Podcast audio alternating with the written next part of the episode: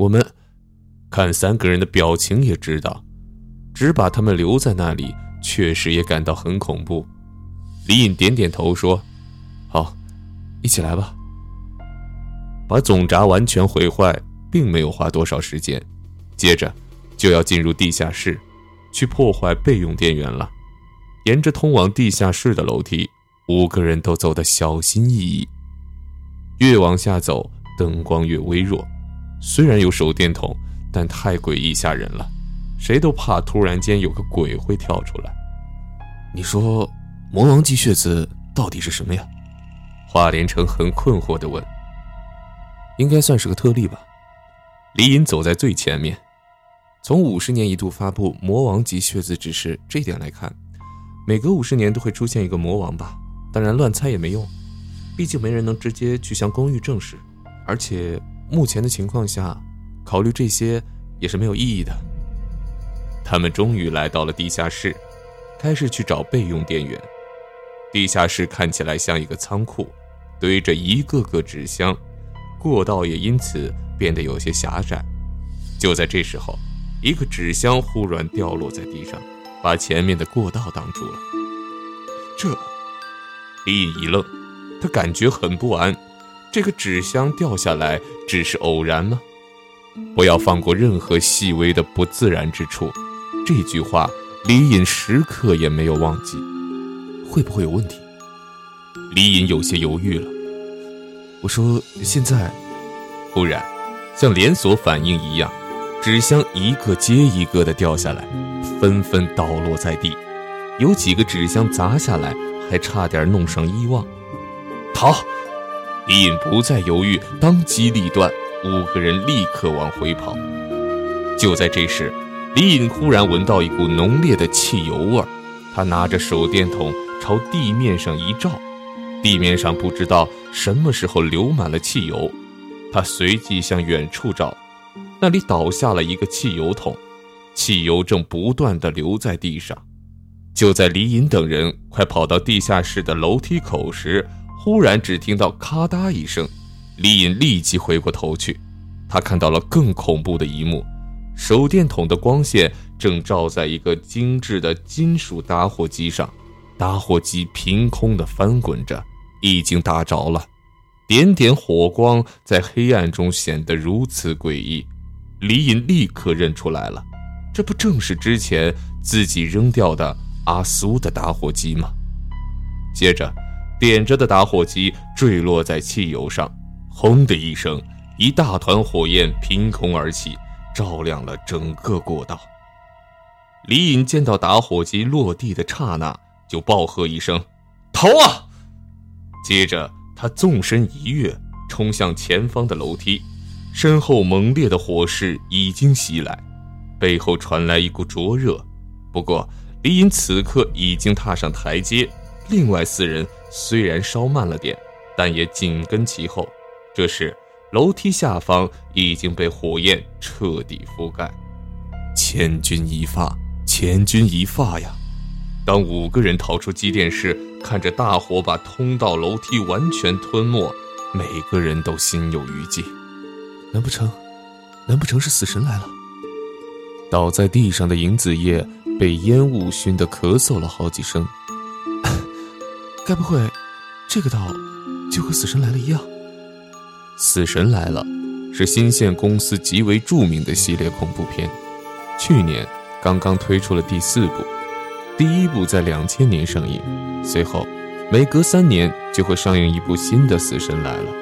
每一部电影的剧情都大同小异，讲述了一群人因为预知未来而躲过了本该死去的命运。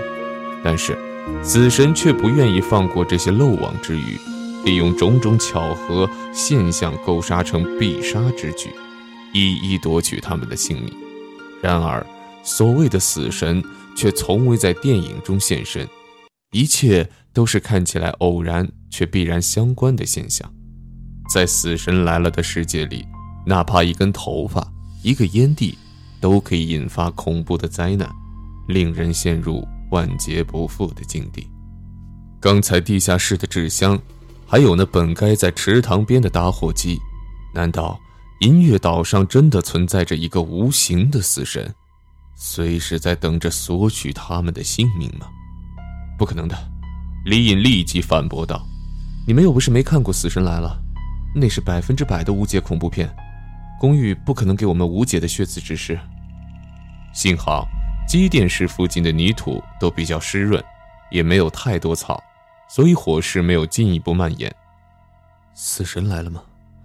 李隐至今还记得当初看那部电影的时候，极为赞叹这绝妙的构思。这是他看过的最特别的恐怖片。第一次看《死神来了》，大约是在两年前。那时候，李隐刚从大学毕业不久，已经开始在网上连载他的首部小说，同时，也开始了他的近乎宅男的生活。宅男的生活，无非就是上网看小说和电影、打游戏而已。李隐不喜欢打游戏，一般都是下载大量的动漫和电影。有段时间，他对恐怖片很痴迷，下载了他能找到的所有恐怖电影，全部看下来，印象最深刻的只有两部，一部是《咒怨》，还有一部就是《死神来了》。快离开这里！李隐大叫：“如果是死神来了，那么待在这个机电室，在这附近很危险，比如发生大爆炸。”一块燃烧着的木头或者铁块什么的飞过来，把他们拦腰折断，也是绝对有可能的。无论怎么小心，都不能保证绝对的安全。李颖刚说完这句话，机电室的一个窗户传来玻璃碎裂声。五人也顾不得去穿，五个人也顾不得去管窗户玻璃为什么会碎，连忙转头逃走。而就在这时，尹子叶回过头去一看。一个燃烧着的木椅居然从窗户里猛地飞了出来，而方向笔直砸向自己，他根本来不及躲开。椅子的火势在空中越变越大，就在几乎要碰到尹子叶的头顶时，李隐猛地冲过来，抱住子夜，猛地往旁边扑倒。燃烧的椅子狠狠地砸在旁边的一棵树上，那棵树大概有十米高，只一瞬间。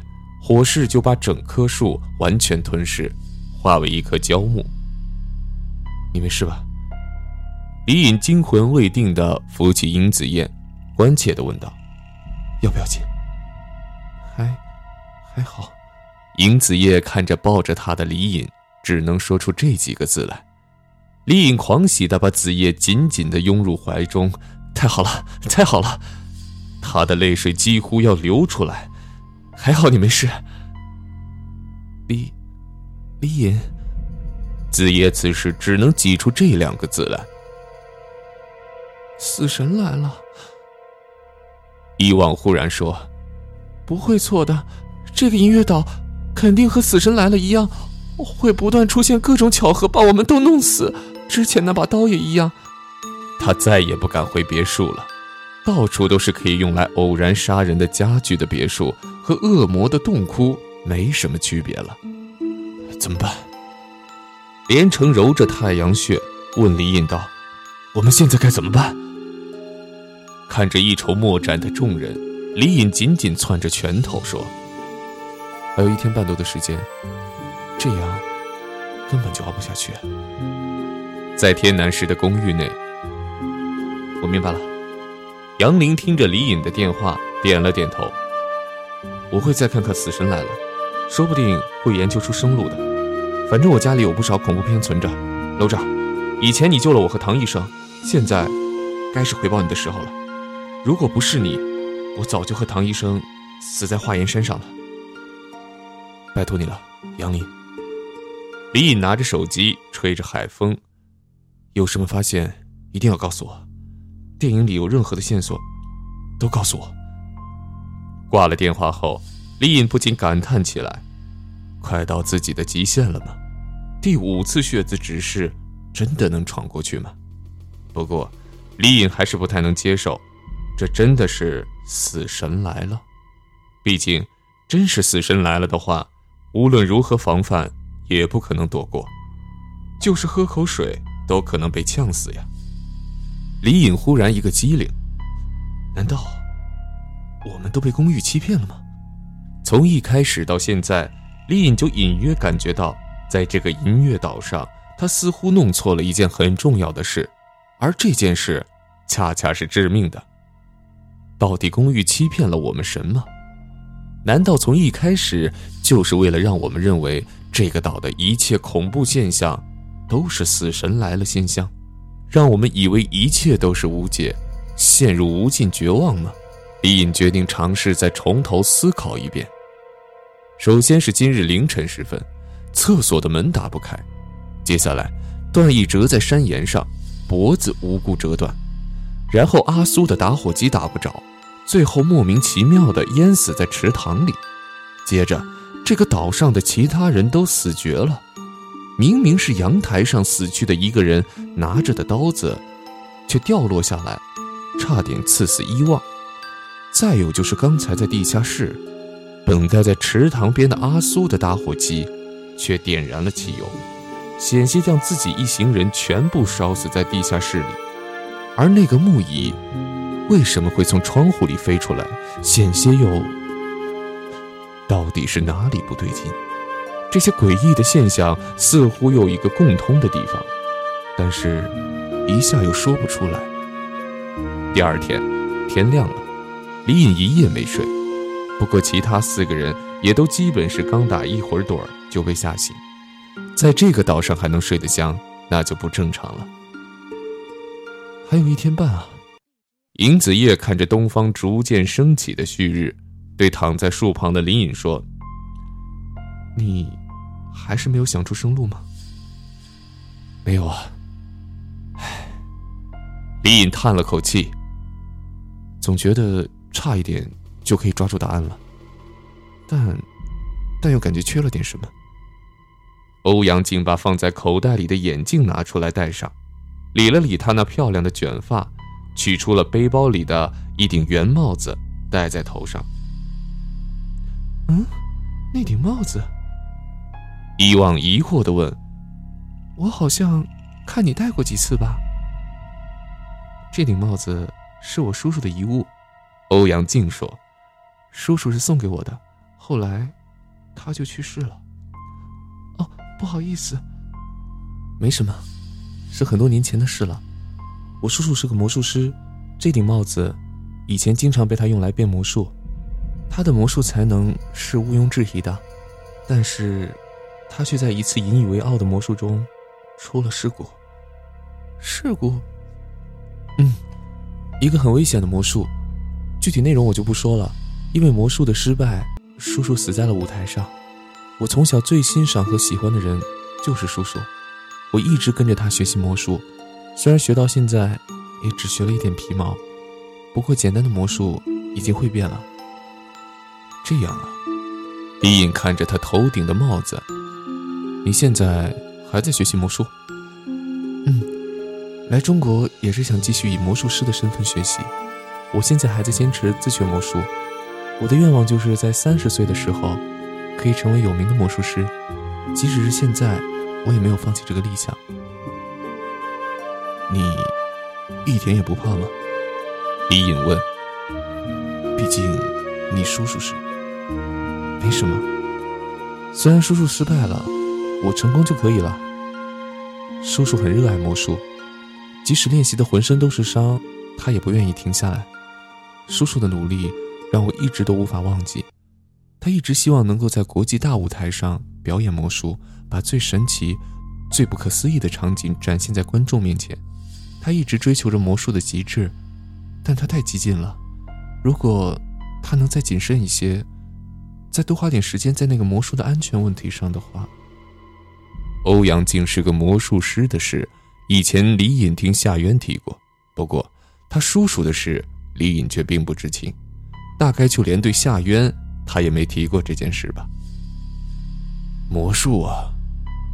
连城叹了口气说：“哎。”如果真有可以解开公寓诅咒的魔术，那就好了。时间一分一秒的流逝着，五个人都一动不动的坐着，都在思索着接下来该如何应对。虽然他们讨论了很多可能性，但始终一无所获。就在这时，一阵风吹来，把欧阳靖头顶的帽子吹走。他连忙站起身去追帽子，那可是他叔叔的遗物啊！李隐也连忙站起来帮着去追。帽子飞了一会儿，落在了草地上。欧阳靖跑到帽子前，刚踏出一只脚，他整个人却立刻坠入水中。原来帽子是掉到了一个遍布水葫芦的湖里。水葫芦这种植物大量覆盖在湖面后，乍一看和普通的草地没有区别。不同于之前那个池塘，这个湖的水很深，而欧阳靖根本不会游泳。